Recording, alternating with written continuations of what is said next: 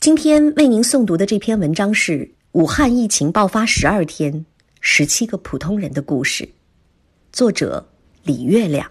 武汉封城近两周，确诊的数字持续上涨，宅在家里不敢出门的人们依然在不停的刷新闻当中度日，信息各种各样，让人感动的，让人难过的，让人生气的，让人感慨的，一场疫情。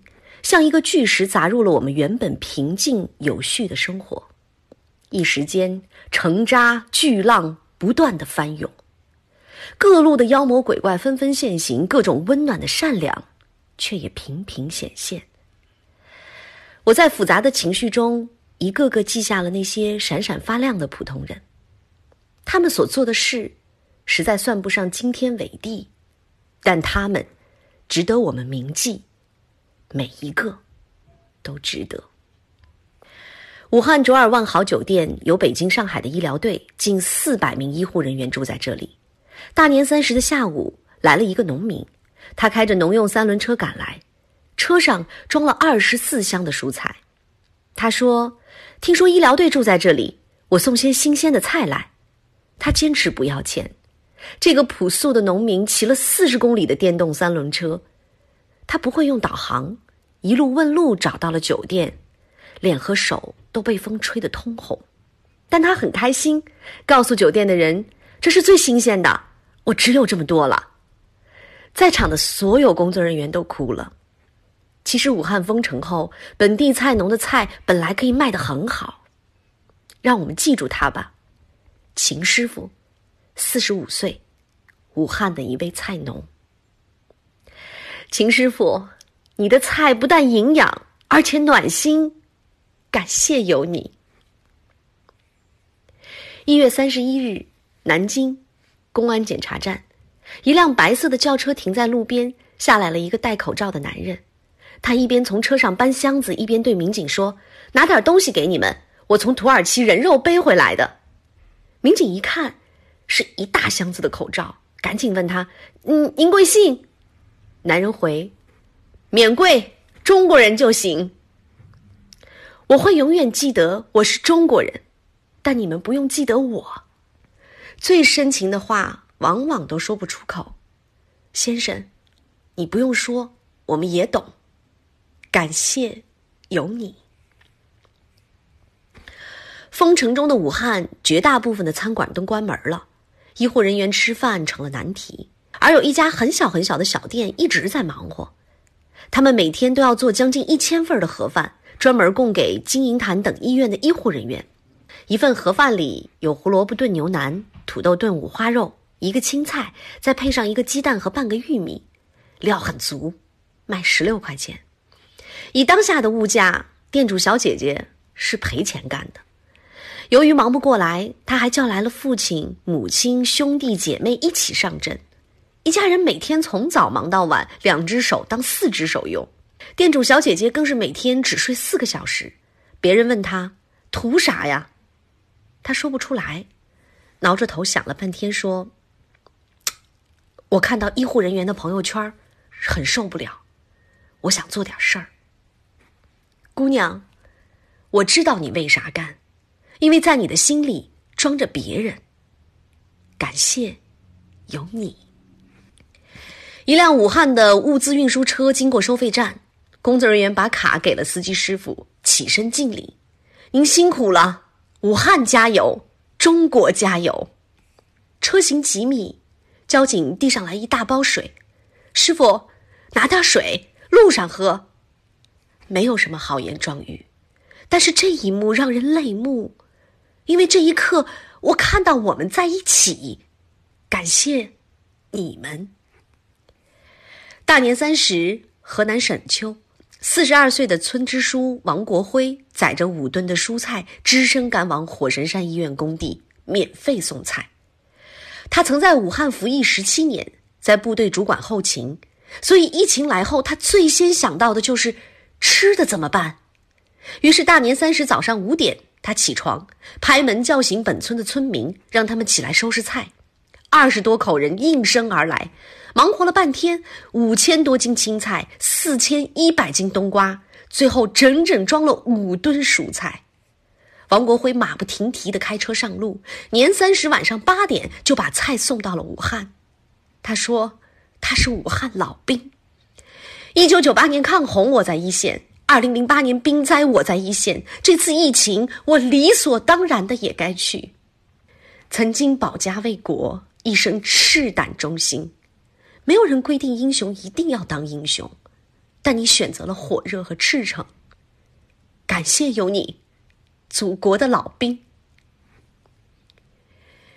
疫情发生时，陈雪燕正在尼泊尔旅行，得知老家口罩紧缺，她立刻跑遍附近的药店，买了五千八百个口罩，太多了，不好拿。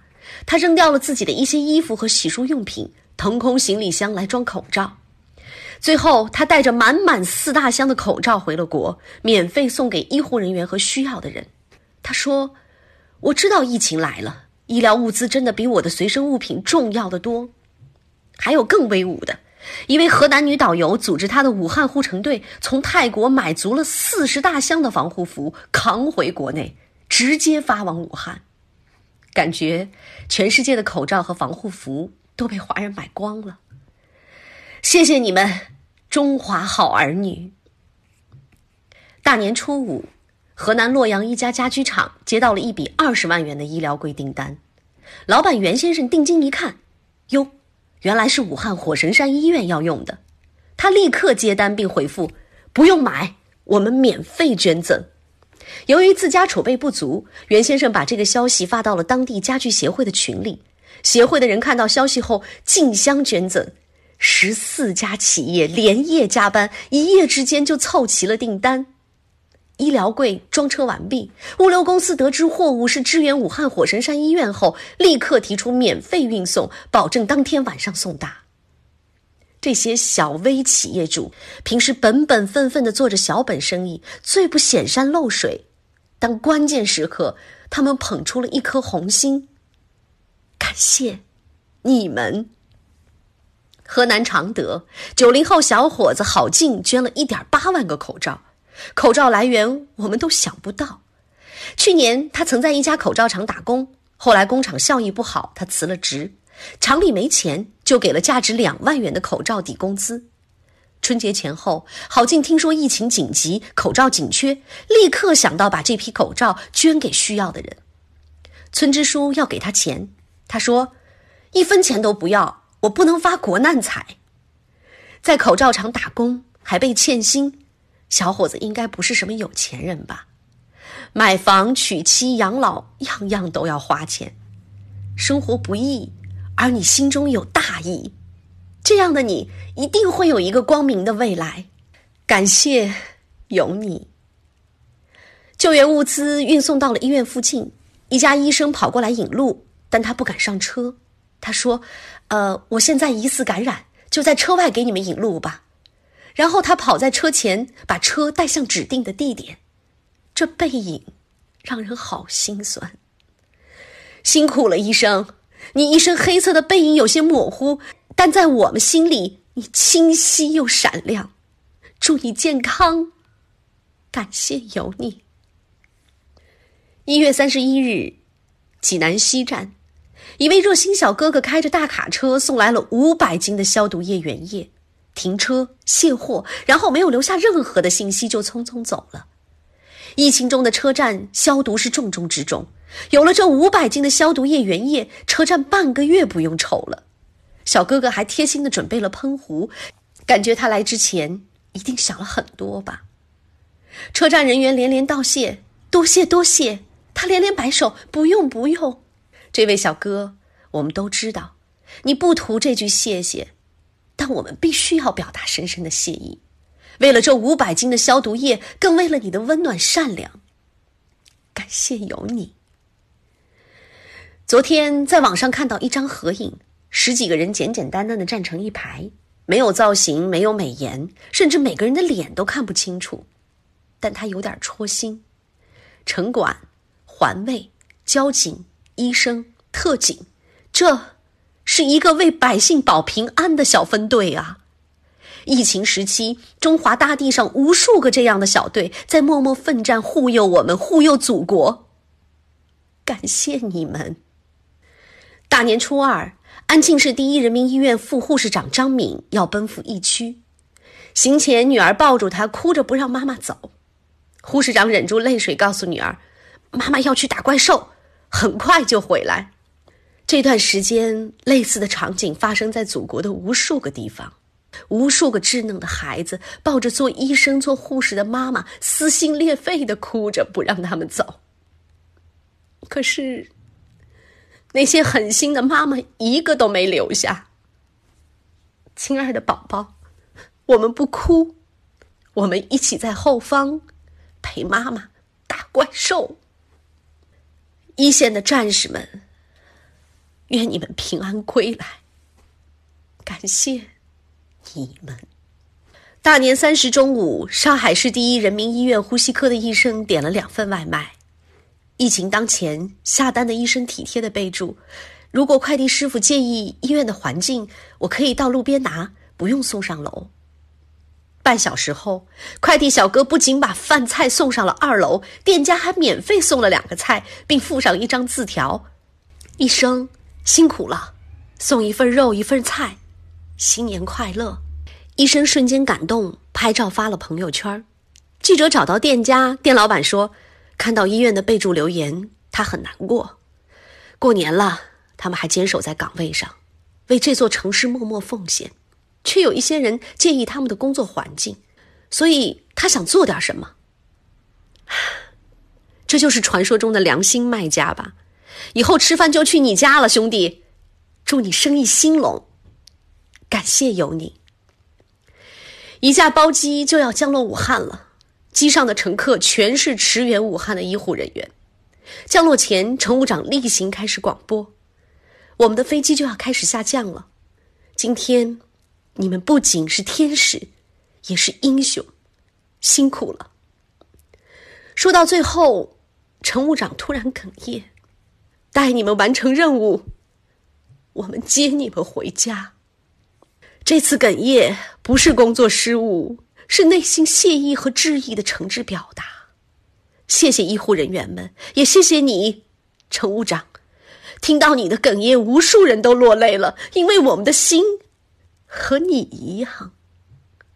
感谢你们。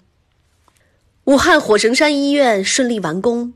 一位全程参与建造的工人拿到了工资，但是，他想全都捐出来。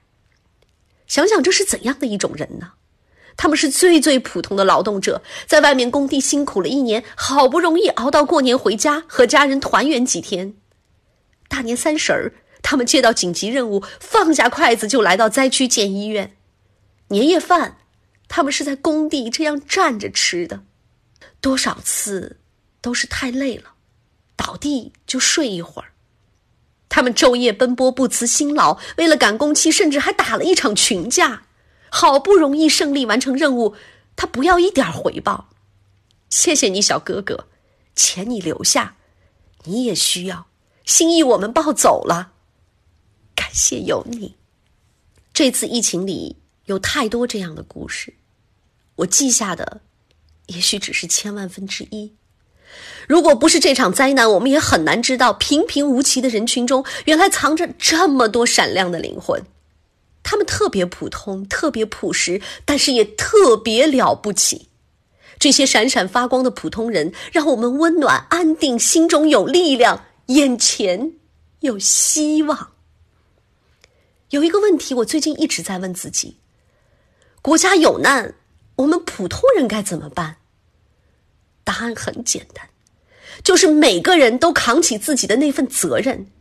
事实上，绝大多数的中国人也都是这么做的。医生冲上去治病，警察站出来值守，厨师给医生做饭，工人紧急建造医院，有菜的拿菜来，有口罩的捐口罩，做医疗物资的连夜加班，懂健康知识的不断宣传。我们齐心合力，灾难就能扛过去。必须得说，这一场大仗是全国人民一起打的，将来赢了也是全国人民共同的功劳。是奋战一线的战士，是前面故事里那些善良的人，是每一个放弃了过年回家的人，是每一个取消聚会还普及疫情知识的人，是每一个出门必戴口罩还劝别人戴口罩的人。大家一起把病毒赶走的。没有绝大多数国民的支持配合，这场灾难不知道还要升级多少倍。感谢有你，每一个默默付出的平凡的中国人，有你们在，中国一定能赢。